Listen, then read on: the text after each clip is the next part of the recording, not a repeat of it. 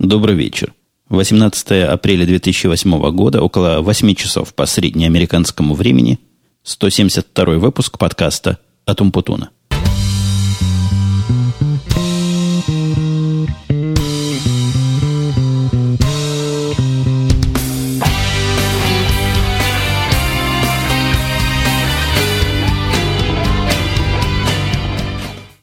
Позвольте мне с самого начала по традиции отчитаться каким образом в такое время и в такой день у нас получается запись подкаста. Обычно в этот день и в это время никак у меня записать не получается в тихих условиях, потому что семья вокруг, которая является довольно шумным объектом или субъектом, короче говоря, источником шума, она присутствует в наличии, а сейчас они пошли в школу. В школе замечательное мероприятие, в школе моей девочки, напомню, она учится во втором по порядку классе, но фактически он первый класс, потому что вот тот, который был до него, говоря по-нашему, по-программистски, был нулевой. Так вот, в этой школе мероприятия, а именно просмотр, массовый просмотр фильма. Все дети туда приходят, укладываются со своими спальными мешками на пол спортивного зала и куда-то там ближе к потолку показывают, видимо, с какого-то местного проектора фильм. Смотрят они Шрека третьего, ну, прямо скажем, фильм не особо новый, но я так понимаю, мероприятие собирает чуть ли не всю школу. В записке, которую принесла дочка, была убедительная просьба не приходить с надувными кроватями, потому что иначе места всем не хватит. Зал там не очень большой, этот спортивный. Ну, и детей, в общем, немного. Я думаю, без надувных кроватей как-то все там уместятся. Некоторые папы-энтузиасты приносят аппараты для изготовления попкорна туда и ответственны вот за этот процесс.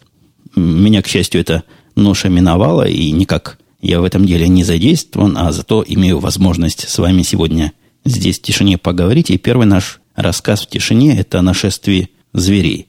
Я не знаю, следите вы за новостями, или было это у вас в новостях, но по нашим местным телеканалам чикагским, самым, по всем, не скажу, что самым крупным, по всем каналам, на прошедшей неделе была новость один – нашествие диких зверей. А именно зверь, который здесь называется куэ, или, наверное, по-русски я, по-моему, слышал, как называют такого зверя когуар, но еще проще пума или пантера, он же горный лев, как говорит Википедия, был замечен в жилом секторе. В такой же деревеньке, как наша, в таком же городишке, как наша, у кого-то он там шлялся, и народ пугал. Вызвали полицию, полиция без всяких этих человеколюбивых, зверолюбивых глупостей застрелила его из совершенно настоящих пистолетов, показывали в прямом эфире, как они за этим зверем охотятся – Зверюга, я вам должу, здоровенная. То есть это не какая-то большая кошка, а нечто такое, что просто страх берет, когда видишь, я так представляю с точки зрения жителей, когда видишь такую штуку, проходящую рядом с тобой. А откуда взялась, уже вроде бы известно, хотя я особо за новостями не слежу. Говорят, у кого-то жила и ушла.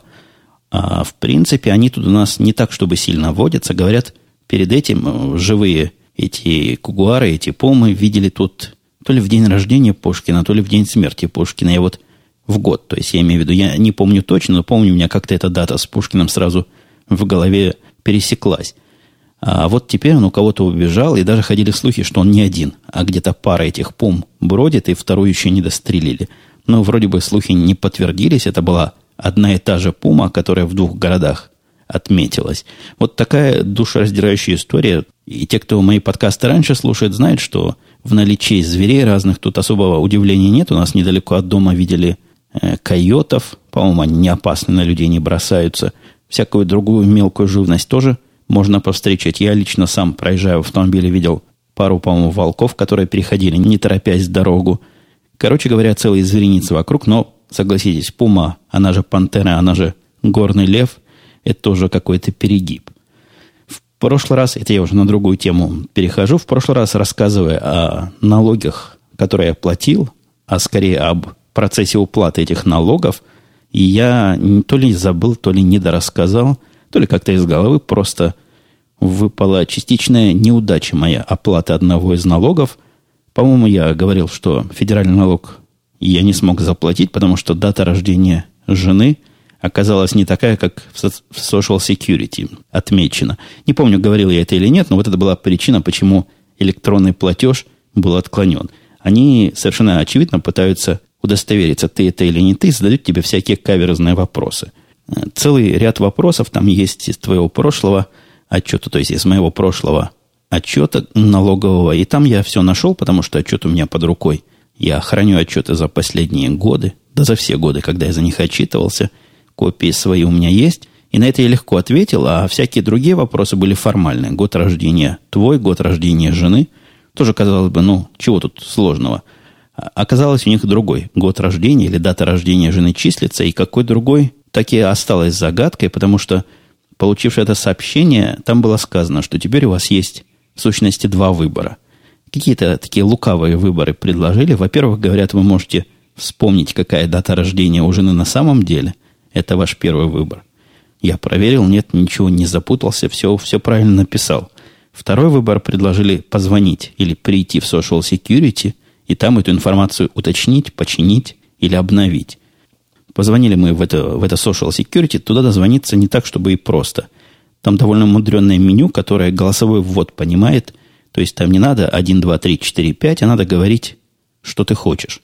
Причем говорить позволяет оно в широких пределах, но как-то не всегда понимает наше неамериканское произношение. Хотя, мне казалось бы, для Social Security, куда звонят люди, ну, совершенно разные – Э, разные в смысле разговора. Я думаю, туда и мексиканцев много звонит, и всяких других людей, у которых язык этот американский не является родным.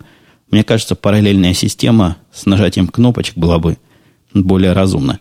В конце концов, мы получили живого человека, очень усталую тетку. А, кстати, пока про тетку не начал, там у них было такое шикарное предупреждение, я никогда подобного не слыхал – они сказали, из-за того, что наши офисы Social Security очень загружены работой, пожалуйста, не тратьте наше время, например, на приветствие. Не говорите hello, а сразу переходите к делу. Не помню, сказал я тетке hello или нет. Она не выглядела особо шустрой такой, была, как я говорю, замученная, усталая, видимо, отвечала уже за день на сотни звонков. Я ей всю историю кратенько рассказал, постарался быстренько, помня что время у них ограничено, и что таких, как я, там в очереди много ждет, она не подтвердила информацию. То есть она подтвердила, что информация о настоящем дне рождения жены неправильная, но какое правильное, не сказала. Говорит, мы, сэр, таких данных права давать не имеем, хотя до этого она провела довольно серьезную верификацию меня, для того, чтобы понять, что я это я, а не какой-то левый человек пытается данные вызнать. У меня был тайный план взять и таким образом починить отчет, вписав туда вот тот самый день рождения, который у них числится, а не тот, который на самом деле.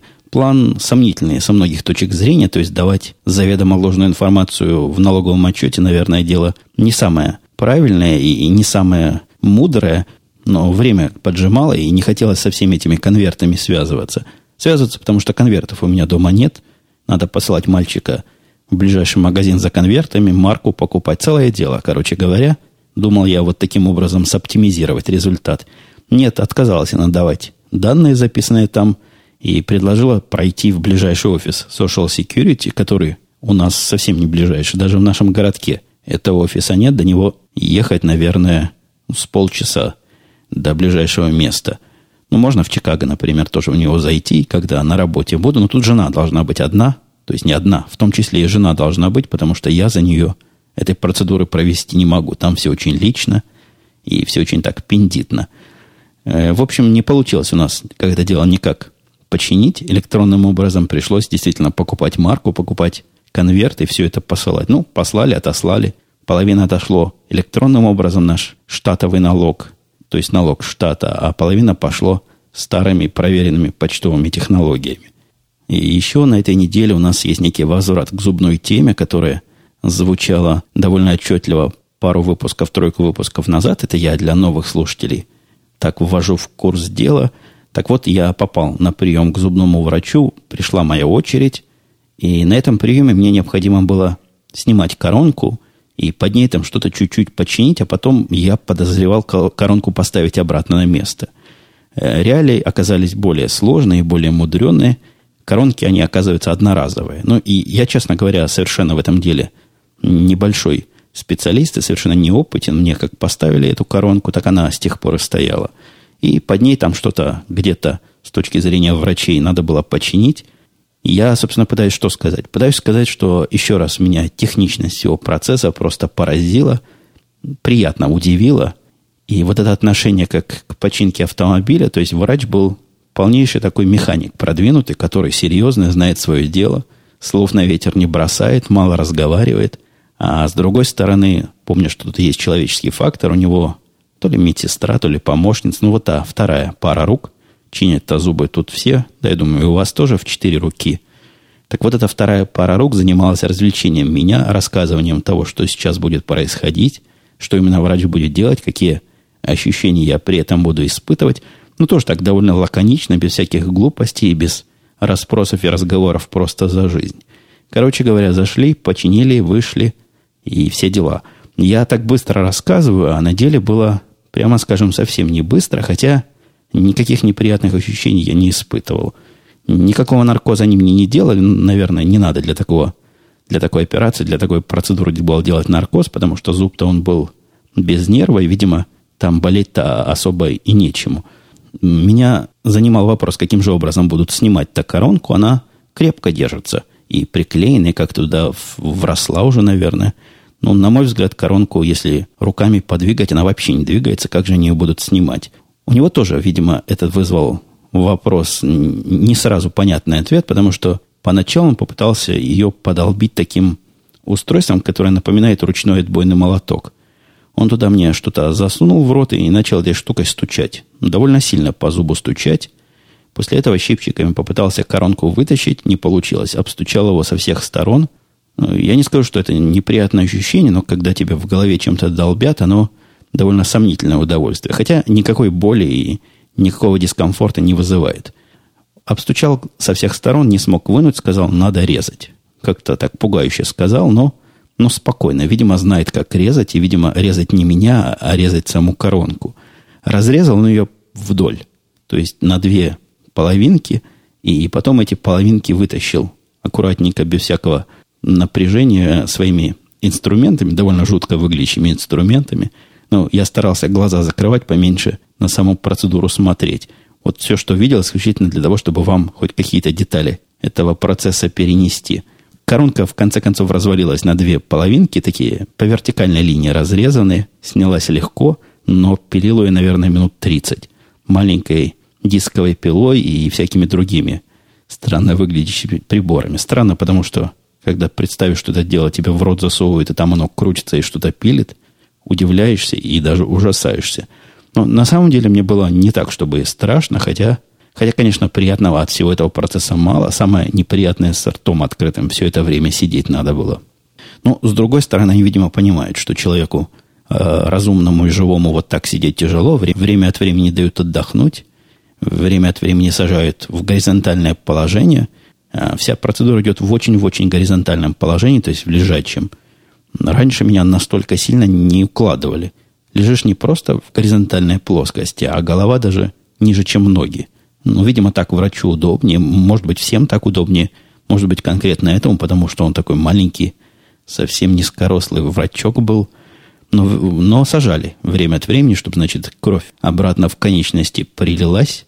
Да и я как-то себя расслабленнее почувствовал. Полтора часа заняла вся процедура. В результате они коронку, понятно, эту на место поставить уже не могут. Она уже как цельность металлическая не существует, зато поставят новую – пуще прежней. Через две недели их лаборатория ее изготовит.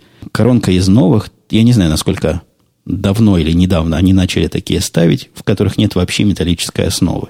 Это с точки зрения косметической, визуальной приятнее, потому что выглядит вот эта штука совершенно по-настоящему как зуб, и нет вот этой противной металлической полоски туда ближе к десне. А есть там вот такой же цвет, как у настоящего зуба меня тоже удивило. Я не помню, чтобы такое делали, делали в начале. Вопрос этой медсестры или этой помощницы, какого цвета я хочу себе этот зуб, эту коронку поиметь. Трудно такой вопрос сказать, какого цвета, потому что, ну, откуда я знаю, какого цвета он должен быть. Она мне дала целый вариант кусочков зубов, дала зеркало, и мы с ней вместе это дело представляли. Я с ней советовался, она свои советы охотно давала.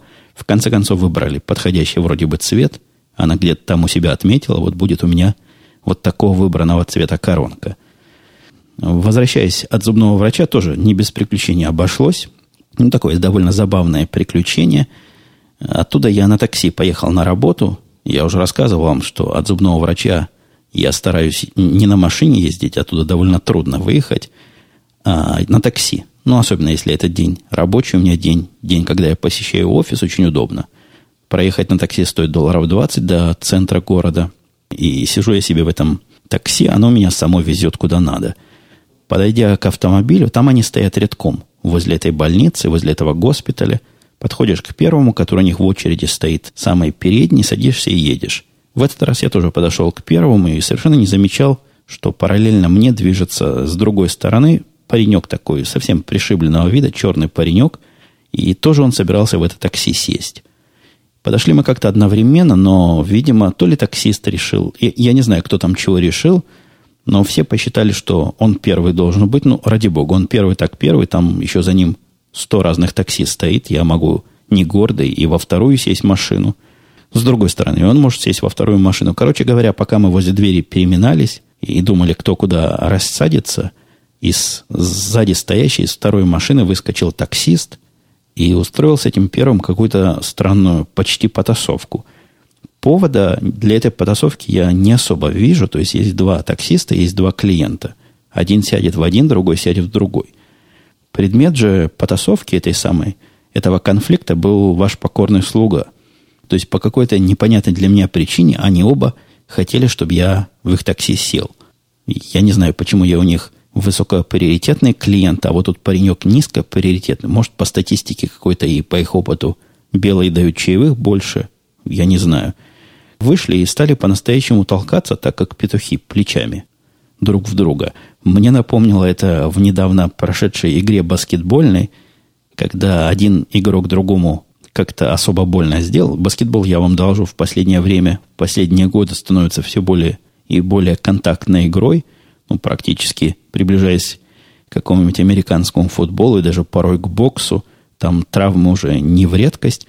Так вот, в, в процессе один другого обидел, и вот этот другой, подойдя к нему, таким движением, очень задиристым, вынул зубы.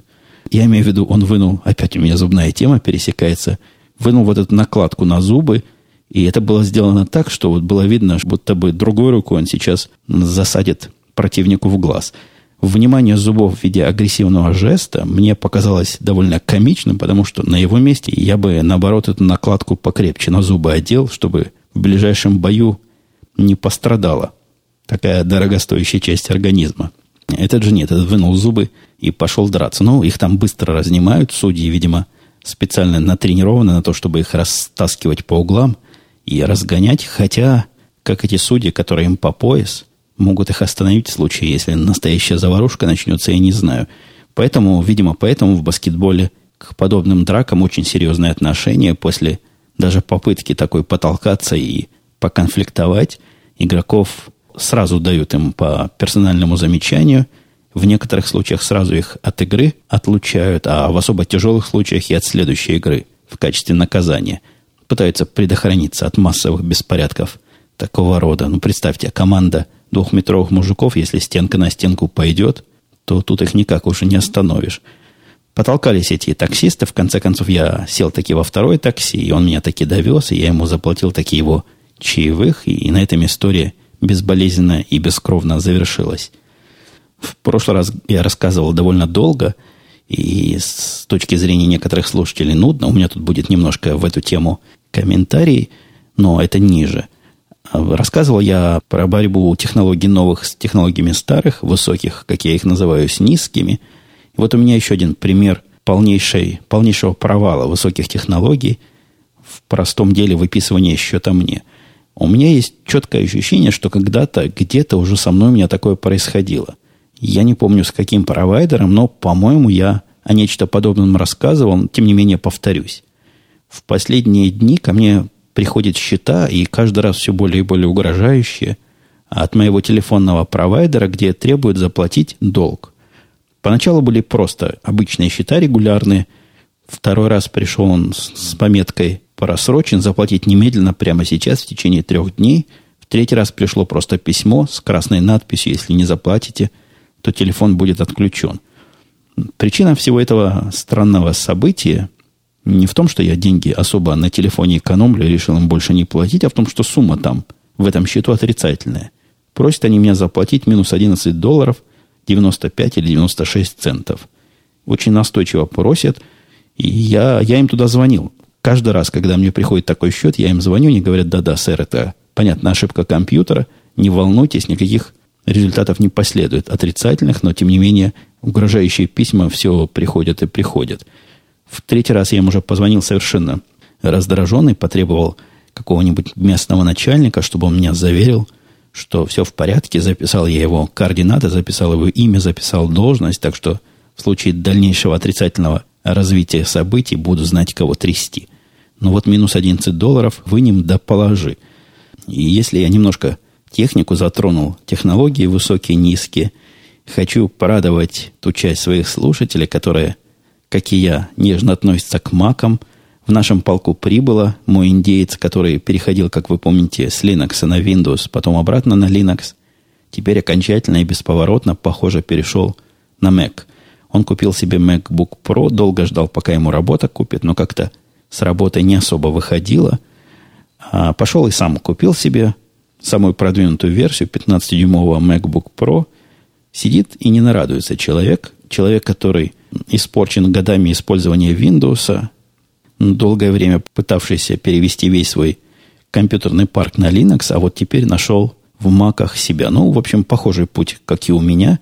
Хотя Linux я не был так разочарован, как он был разочарован индеец мой в свое время. Удивляет его интуитивность некоторых вещей, о которых он даже не задумывался в Windows. Ну, что, например, из любого места в любое drag and drop работает как-то умно. Вот эта часть его удивляла довольно долго. Программы ему кажутся на удивление похожими все между собой, управление одинаковое. Ну, он еще многих программ не видел, там есть разные в Маке, какие на других системах, но пока у него полный телячий восторг. Вся рабочая инфраструктура на Маке, как известно, вполне и вполне функционирует, наша программистская. Все свою домашнюю туда перенес с огромным удовольствием, осваивает потихоньку для себя программу. Ну, у него есть советчик в моем лице, который скажет – чего поставить, чего не поставить, как, какую проблему в случае чего решить. Но про проблему он ко мне ни разу не обращался, что, наверное, говорит о его продвинутости с одной стороны и о человечности платформы маковской с другой стороны. Поздравления всему нашему цеху маководов. Нас мало, но мы крепки. Ну вот теперь, перед тем, как перейти к вопросам слушателей, я отмечу, что с прошлым подкастом у меня получилось неоднозначное событие – я его, вам скажу честно, как на духу не планировал. Мне кажется, что причина в том, причина того, что случилось, в том, что в тагах и в темах я указал слишком много хай-технических тем. А, ну, на мой взгляд, одновременно, когда в темах и Google, и Яндекс, для некоторой аудитории, особенно для той, которая приходит с Хабра, это какой-то сигнал, что подкаст будет о железках, будет какой-то информационно-технический, аналитический – ну, и еще одна версия одного из многочисленных хай-тек подкастов. Ну, а как вы можете догадаться, и как вы, наверное, уже к этой 20 минуте услышали, не совсем про то я рассказываю, не совсем это мой стиль, во всяком случае, в этом шоу. И люди расстроились. Говорят, много воды во всех смыслах, в прямых и переносных. Надо короче, надо мысли излагать конкретнее, и надо пользу приносить слушателям, а не расходовать их трафик. Но я с этим спорить не буду. Может, и надо пользу приносить, может, и трафик расходовать не надо, но понятно, расходование трафика – это дело ваше личное. Принос или не принос пользы – это такой вопрос субъективный. Если я кого-то развлек, уже польза. Да я и сам развлекаюсь в процессе, это тоже польза. Так что польза, несомненно, хотя бы для одной из сторон, участвующей в этом процессе, имеет место быть. Что же касается комментариев про воду, а было там много комментариев по поводу, куда делась вода из-под машины – были разные теории, и самая э, многообещающая, хотя автор ее сам высказал в шутливой форме, была от слушателя DJ Tell. Он говорит, может, это инопланетяне на пробу воду взяли. Но он это с улыбочкой сказал, а я совершенно серьезно эту теорию расцениваю как одну из основных, потому что все остальные еще менее очевидные. По принципу Акама, мне кажется, кроме инопланетян, этой воды некому было бы взять. Вот один из тоже вновь пришедших слушателей Галкин говорил, слушая про воду, думал действительно, что тяжелый пак. Пак. Что такое пак? Пэк. Ну, наверное, пакет или упаковка. Автор так описывал, что аж напрягшись, собрав все силы, вытащил воду. А потом, как услышал, что всего-то 30 килограмм лежал под столом. Автор прямо подвиг из этого сделал. Студенты с дому и то больше сумок возят в общагу. Как ему правильно сказали, нашел, где мериться и, и с кем. Ну, действительно, пацанам помериться самое-самое оно, а тут вот человек со мной меряется, сколько он может воды поднять, напрягшись, сколько не напрягшись. Я просто напомню, что таскание на плече 30 килограмм и вытаскивание 30 или 40 килограмм из машины на вытянутых руках из багажника, я вам должу две больших разницы. Ну, и, конечно, есть какой-то драматизм, который я в этот рассказ вложил. Не то, что я из последних сил. Нет, силы еще после этого оставались. Я до дома дошел. Но, с другой стороны, не приукрасишь, красиво не расскажешь. А я пытаюсь вам рассказывать красиво.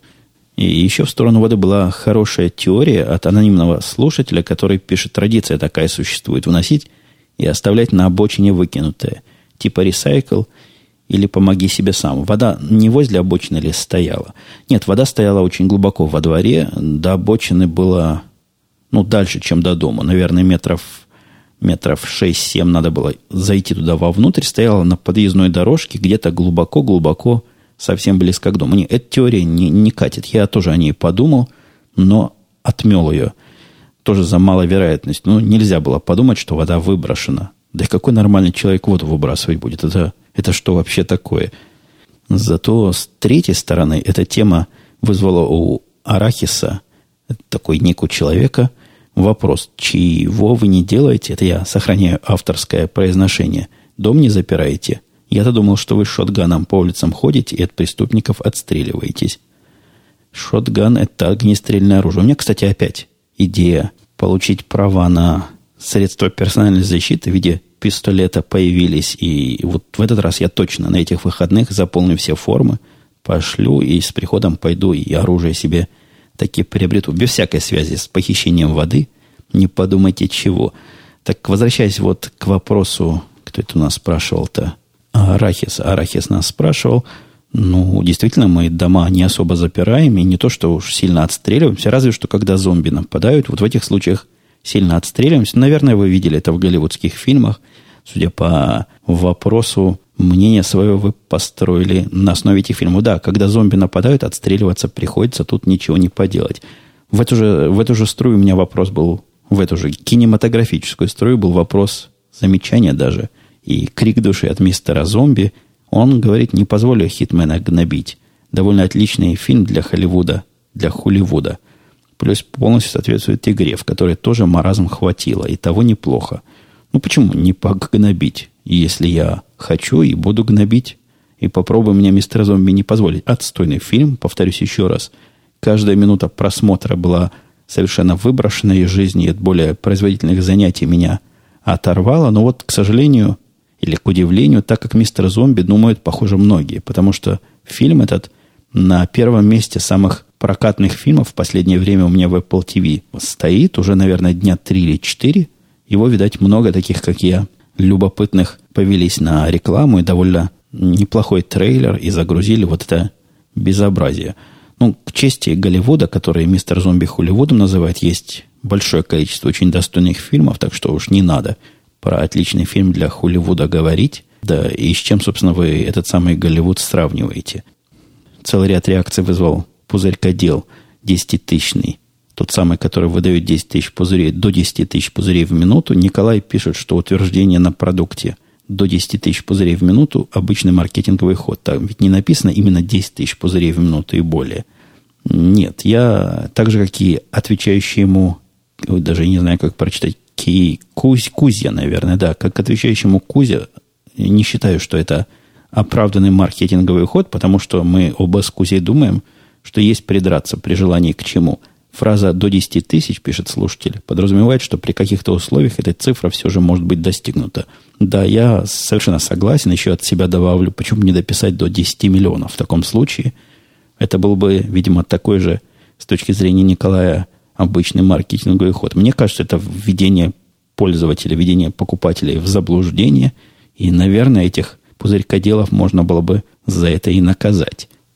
Ответ на мой вопрос, делать ли онлайновую запись подкаста, вызвал э, довольно сдержанную реакцию. Хотя был комментарий от Андрея, еще он дальше предлагает пойти, организовать радиостанцию Умпутун, где в прямом эфире 24 часа в сутки будут вещаться подкасты ваши, а также подкасты из правильного списка. Ну, во-первых, кроме единственного подкаста «Радио Ти», который у нас, я напоминаю, завтра будет в 23 часа записываться по московскому времени сайт, как вы, наверное, уже знаете, radio-t.com, никто особо в онлайне не вещает. То есть есть еще пара подкастов, которые в этом деле пробуются, но там и технические проблемы, и организационные проблемы часто имеют место быть. Фактически единственный подкаст, который сейчас регулярно вещается каждую неделю, это «Радио Ти», где я наберу на 24 часа в сутки подкастов, и еще и правильных, и хороших, но это совершенно, по-моему, нереально.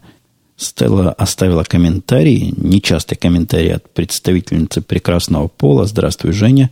Начала слушать твой подкаст месяца два назад, сразу стало понятно, что этот сериал стоит слушать с самого начала. Это сомнительная идея. Я не могу сказать, что я уж таки рекомендую это с самого начала слушать. Но откатитесь, если хотите понять какой-то контекст выпусков на 20, мне думается, этого вполне хватит. Хотя дело, конечно, вкуса и дело на любителя. Если есть любители, то никак я им не препятствую это дело слушать. Все подкасты доступны на официальном сайте проекта podcast.umputun.com. Там даже есть архивы для вашего удобства. Так вот, прослушала, пишет она 162-й подкаст и решила написать комментарий, поскольку возник следующий вопрос. Ты очень вскользь пишет Стелла, упоминал в контексте использования карточек для оплаты городских сервисов о том, что вы за мусор платите. Как я понимаю, за его уборку. Да-да, я сразу тут прерву сам себя. И этот вопрос именно за увозку мусора. То есть мы его выставляем возле дороги, а приезжает специальная машина и его высыпает из контейнера и увозит куда-то в то место, куда обычно увозит мусор. Когда я была в Норвегии – Два года назад там уборка мусора, пишет Стелл, это целое дело. Для разных видов мусора отдельные баки, пластик туда, стекло сюда и т.п. А у вас на Чикагщине также борется за чистоту окружающей среды? Если да, была ли такая борьба для твоей семьи поначалу непривычной? Привыкли ли сейчас? Ну, в общем, тут ответ и, и да, и нет. То есть мусор надо раскладывать в две емкости. В одну мусор, такой общий, общебытовой, обычный мусор. И, кстати говоря, в мусор не все можно выбрасывать. Для меня вот это до сих пор вызывает удивление, а куда выбрасывать то, что нельзя выбрасывать в мусор? Наверное, есть особый специальный мусор второго рода или третьего рода, куда выбрасывают батарейки и все такое опасное, на чем сказано в обычный мусор не бросать. Так вот, мусор, который не батарейки, выбрасывается в одну емкость, в большую, а тот, который картон, бумага и вот похожий на картон и бумагу в другую, ставится коробку. И я не знаю, насколько они жестко следят за этим разделением, но вот так рекомендуется делать. Мы люди законопослушны, нам так порекомендовали, мы так и делаем. Насколько привычно, непривычно, да привычно. Я до этого, как, наверное, вы слышали, жил в Израиле, там еще строже с этим было. Я помню пластиковые бутылки от колы, надо было выбрасывать специальные, специальные мусорные ящики отдельно от всего. Так что здесь в этом смысле даже проще. Никакого шока культурного и морального – разделение мусора на две кучки, по-моему, у моей семьи не вызывает. Слушатель ОКН или ОКН сообщает. Интересно, UPS не могли проверить индекс и адрес получателя до попытки доставить? Или UPS не имеет по адресу узнавать индекс? Тем более, что первый раз индекс был указан правильно. Это он комментирует все мои злоключения с доставками табака. Меня тоже вот эта негибкость UPS поразила. Они действуют очень прямолинейно, но, видимо, их прямолинейность вызвана какими-то руководствами, которые у них там есть, как работать. Сказано действовать именно так. Я подозреваю, это у меня такая гипотеза.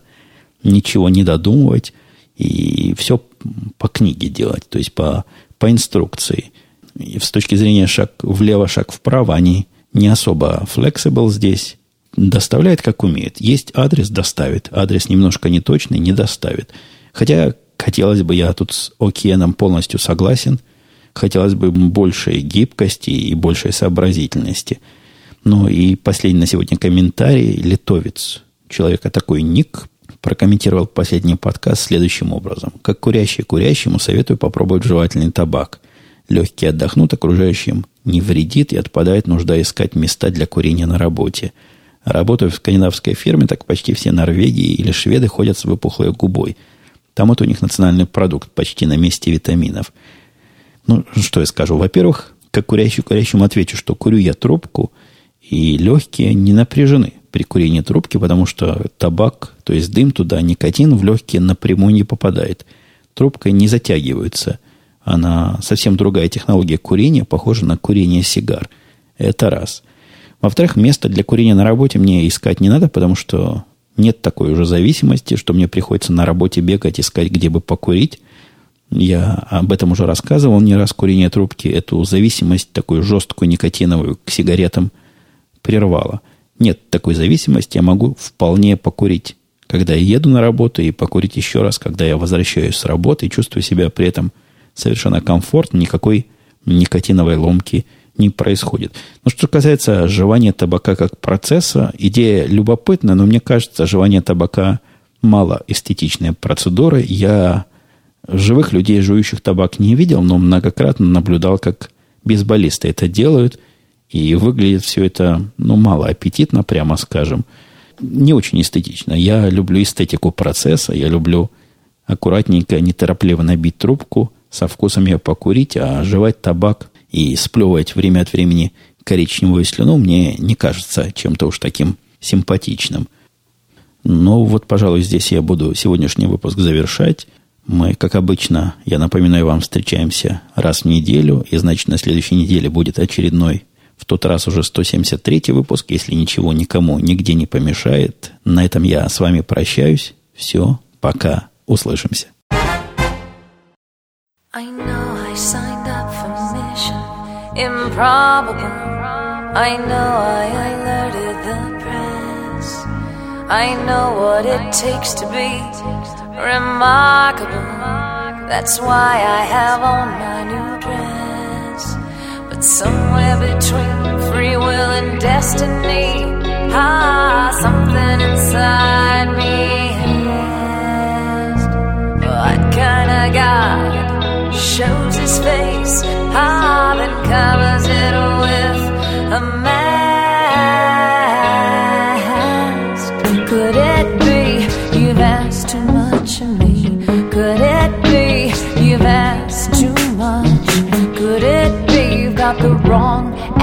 Could it be you've lost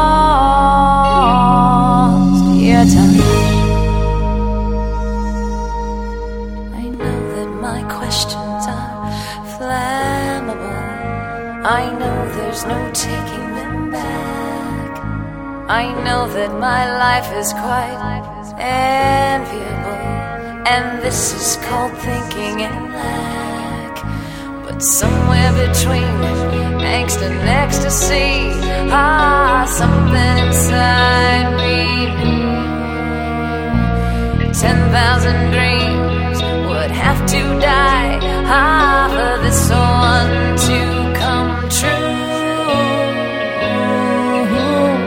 Could it be you've asked too much of me?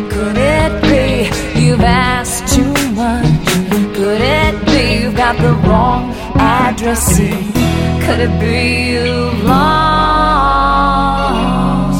your time?